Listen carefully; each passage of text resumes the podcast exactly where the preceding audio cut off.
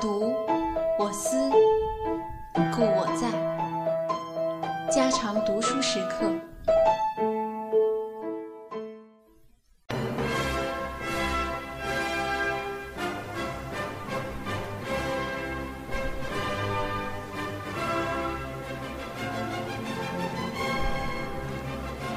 约翰·克里斯托弗·罗曼·罗兰著。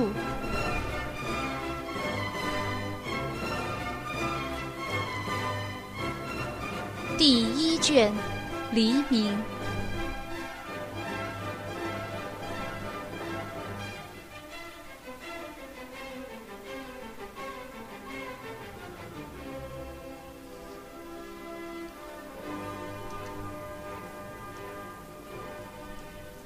第一部二。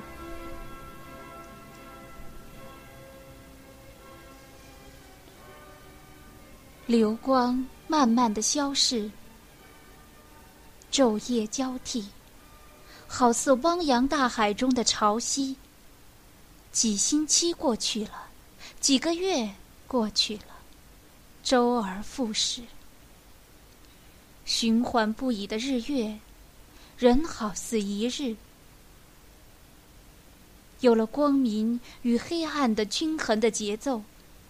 有了儿童的生命的节奏，才显出无穷无极、莫测高深的岁月。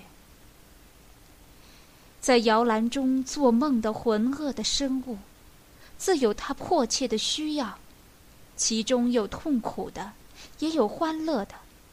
虽然这些需要随着昼夜而起灭，但它们整齐的规律，反像是昼夜。随着他们而往复，生命的钟摆很沉重的在那里移动。整个的生物都淹没在这个缓慢的节奏中间。其余的只是梦境，只是不成形的梦，萦萦扰扰的断片的梦。盲目飞舞的一片灰尘似的原子，令人发笑，令人作恶的炫目的旋风，还有喧闹的声响，骚动的阴影，丑态百出的形状，痛苦、恐怖、欢笑，梦，梦，一切都只是梦。而在这混沌的梦境中，有友好的目光对他微笑，有欢乐的热流从母体与饱含乳汁的乳房中流遍他全身，用他内部的精力在那儿集聚，巨大无比，无知无觉，还有沸腾的海洋，在婴儿的微躯中汹汹作响。谁要能看透孩子的生命，就能看到淹埋在阴影中的世界，看到正在组织中的星云，放在酝酿的宇宙。儿童的生命是无限的，它是一切。岁月流逝，人生的大河中。开始浮起回忆的岛屿，先是一些若有若无的小岛，仅仅在水面上探出头来的岩石，在它们周围波平浪静，一片汪洋的水，在晨光熹微中展布开去。随后，又是些新的小岛在阳光中闪耀，有些形象。从灵魂的深处浮起，异乎寻常的清晰。无边无际的日子，在伟大而单调的摆动中轮回不已，永远没有分别。可是慢慢的显出一大串首尾相连的岁月。他们的面貌，有些是笑盈盈的，有些是忧郁的。时光的连续常会中断，但种种往事能超越年月而相接。将生，终生。无论你回历到如何久远，不论你在辽远的时空中想到你一生的哪一刻，永远是他们深沉而熟悉的声音在歌唱。夜里，半睡半醒的时候，一丝苍白的微光照在窗上，江声。浩荡，万籁俱静，水声更宏大了。它统驾万物，时而抚慰着他们的睡眠，连他自己也快要在波涛声中入睡了。时而狂嗷怒吼，好似一头猎人的疯兽。然而他的咆哮静下来了，那才是无限温柔的细语。银铃的低鸣，清朗的钟声，儿童的欢笑，曼妙的轻歌，回旋缭绕的音乐，伟大的母性之声，它是永远不歇的。它催眠着这个孩子，正如千百年来催眠着以前的无数代的人，从出生到老死。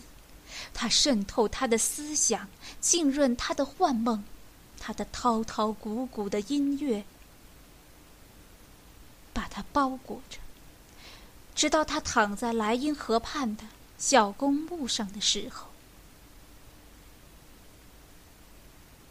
钟声复起，天已黎明，他们互相应答，带点哀怨，带点凄凉。那么友好，那么进步。柔缓的声音起处，画出无数的梦境、往事、欲念、希望，对先人的怀念。儿童虽然不认识他们，但的确是他们的化身，因为他曾经在他们身上逗留，而此刻，他们又在他身上再生。几百年的往事，在钟声中颤动，多少的悲欢离合。他在卧室中听到这音乐的时候，仿佛眼见美丽的音波在清扬的空气中荡漾，看到无挂无碍的飞鸟掠过，和暖的微风吹过，一角青天在窗口微笑。一道阳光穿过帘帷，轻轻地泻在他的床上。儿童所熟识的小天地，每天醒来在床上所能见到的一切，所有他为了要支配而费了多少力量才开始认得和叫得出名字的东西，都亮起来了。瞧啊，那是饭桌。那是他躲在里头玩耍的壁橱，那是他在上面爬来爬去的菱形地砖，那是胡壁纸，扯着鬼脸，给他讲许多滑稽的或是可怕的故事。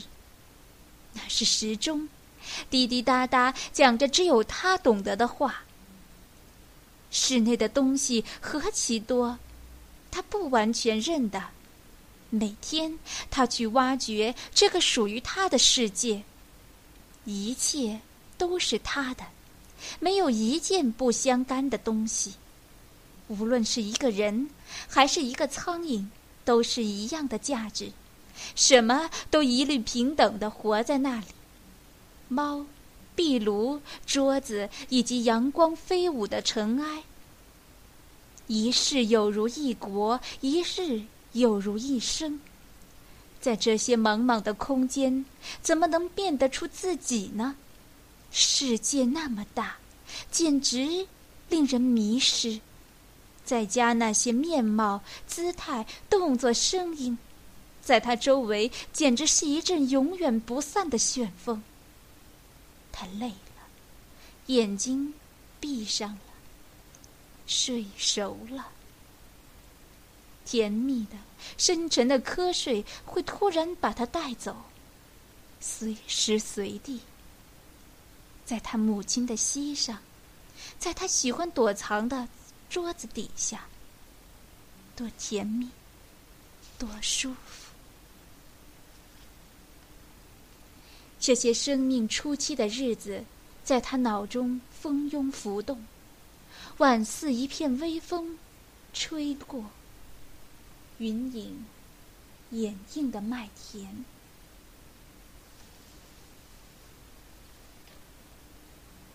阴影消散，朝阳上升。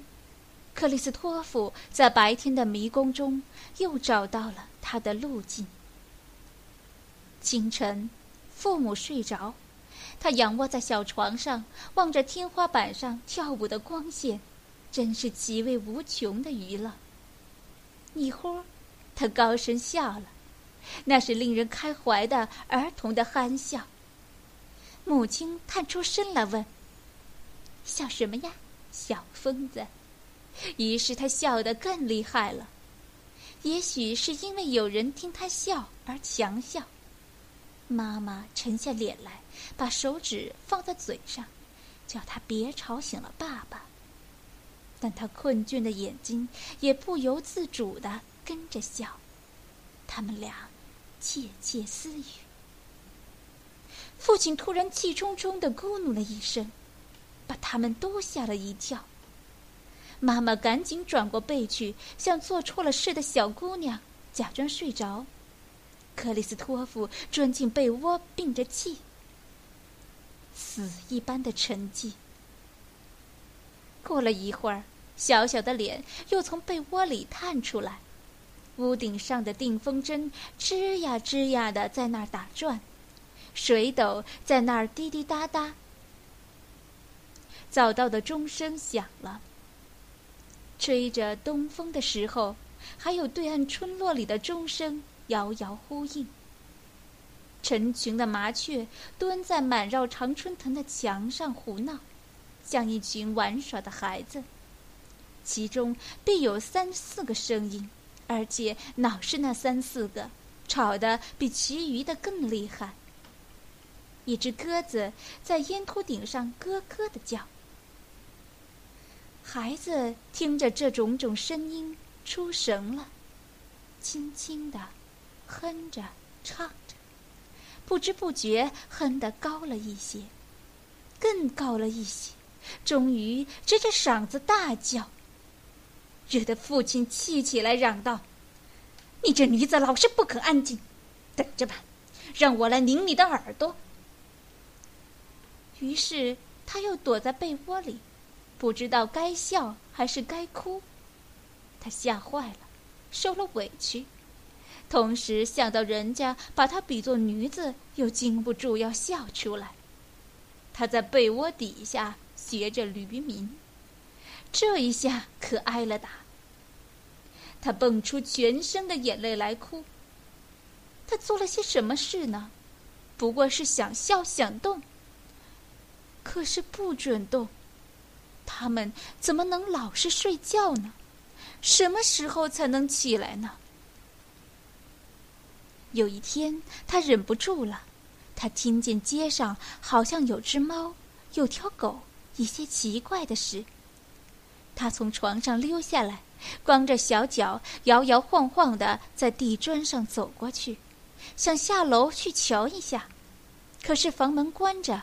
他爬上椅子，开门，连人带椅的滚了下去，跌得很痛，哇的一声叫起来，结果还挨了一顿打。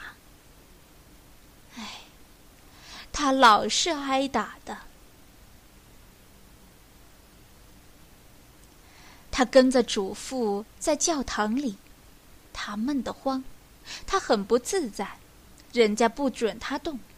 那些人一起念念有词，不知说些什么，然后又一起静默了。他们都摆着一副又庄严又沉闷的脸，这可不是他们平时的脸啊。他望着他们，不免有些心虚胆怯。邻居的老聂呢，坐在他旁边，装着凶恶的神气。有时他连祖父也认不得了，他有点怕。后来也惯了，便用种种方法来解闷。他摇摆身子，仰起脖子看天花板，做鬼脸，扯主妇的衣角，研究椅子坐垫上的草杆，想用手指戳一个窟窿。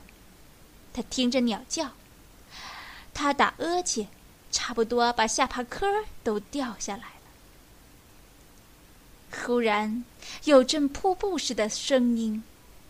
管风琴响了，一个寒气沿着他的脊梁直流下去。他转过身子，下巴搁在椅背上，变得很安静了。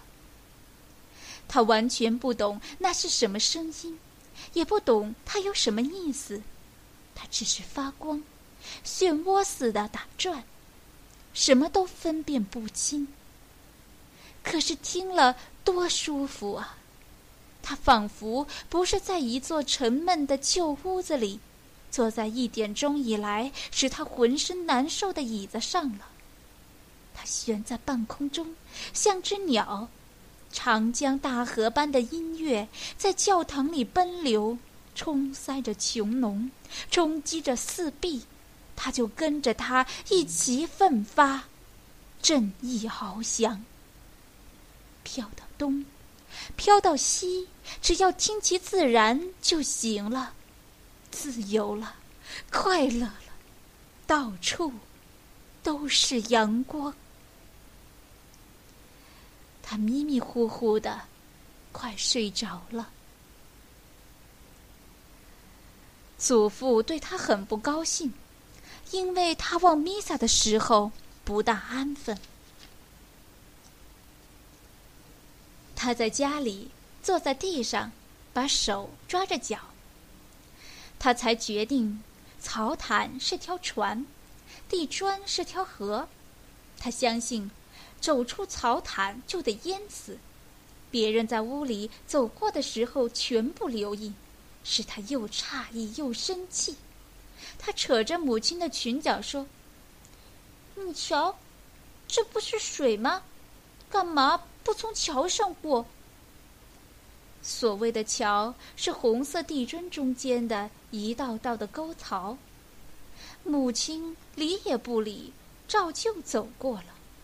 他很生气，好似一个剧作家在上演他的作品时，看见观众在台下聊天。一会儿他又忘了这些，地砖不是海洋了。他整个身子躺在上面，下巴搁在砖头上，哼着他自己编的调子，一本正经的拧着大拇指，流着口水。他全神贯注的瞅着地砖中间的一条裂缝，菱形砖的线条在那扯着鬼脸，一个小的看不清的窟窿大起来，变成群峰环绕的山谷。一条蜈蚣在蠕动，跟象一样的大。这时，即使天上打雷，孩子也不会听见。谁也不理他，他也不需要谁，甚至草毯做的船、地砖上的岩穴和怪兽都用不着。他自己的身体已经够了，够他消遣的了。他瞧着指甲，哈哈大笑。可以瞧上几个钟头，他们的面貌个个不同，像他认识的那些人，他教他们一起谈话、跳舞或是打架，而且身体上还有其余的部分呢。他逐渐逐渐的仔细瞧过来，奇怪的东西真多呀，有的真是古怪的厉害。他看着他们出神了。有些日子，他趁母亲准备的时候溜出屋子，先是人家追他，抓他回去，后来惯了，也让他自个儿出门，只要他不走得太远。他的家已经在城的尽头，过去差不多就是田野，只要他还看得见窗子，他总是不停的向前，一小步一小步的走得很稳，偶尔用一只脚跳着走。等到拐了弯儿，杂树把人家的视线挡住之后，他马上改变了方法。他停下来，运着手指盘算今天讲哪桩故事。他满肚子都是故事呢，那些故事都很相像，每个故事都有三四种讲法，他便在其中挑选。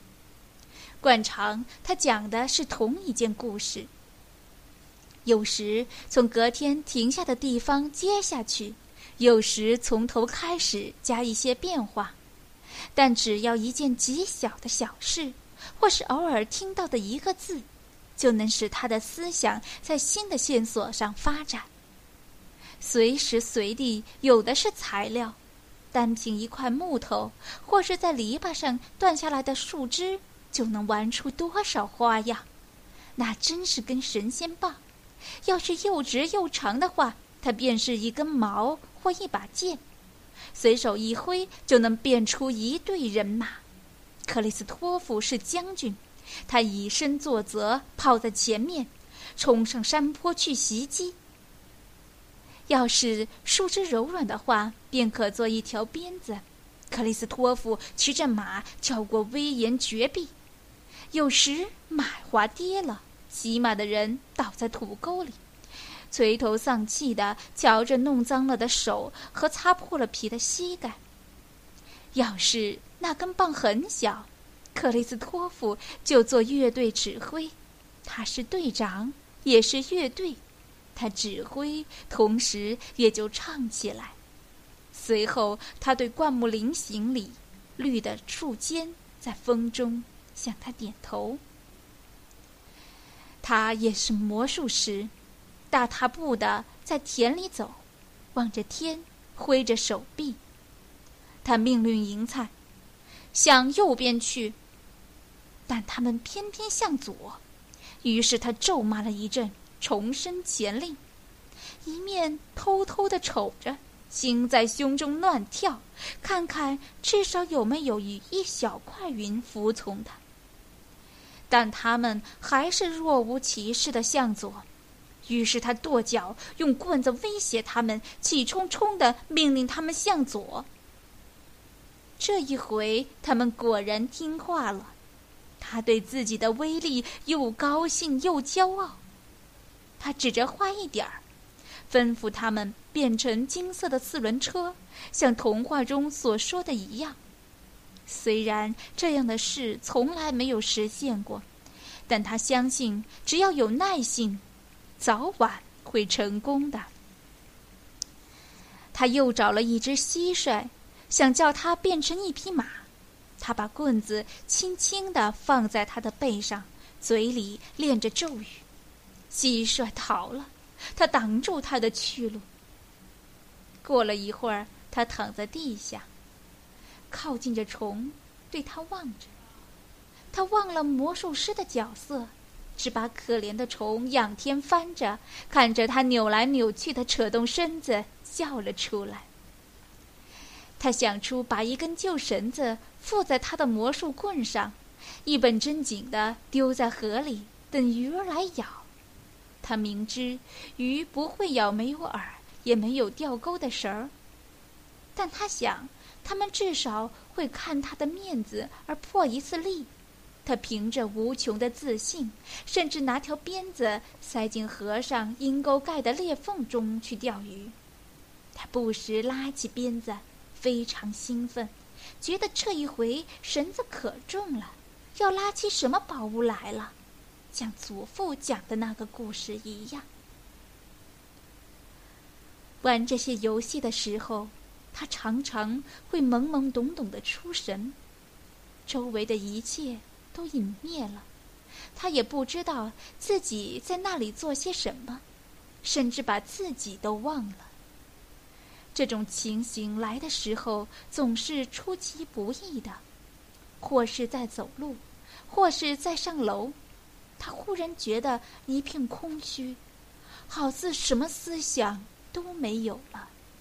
等到惊醒过来，他茫然若失，发现自己还是在老地方，在黑黢黢的楼梯上，在几步踏级之间，他仿佛过了整整的一生。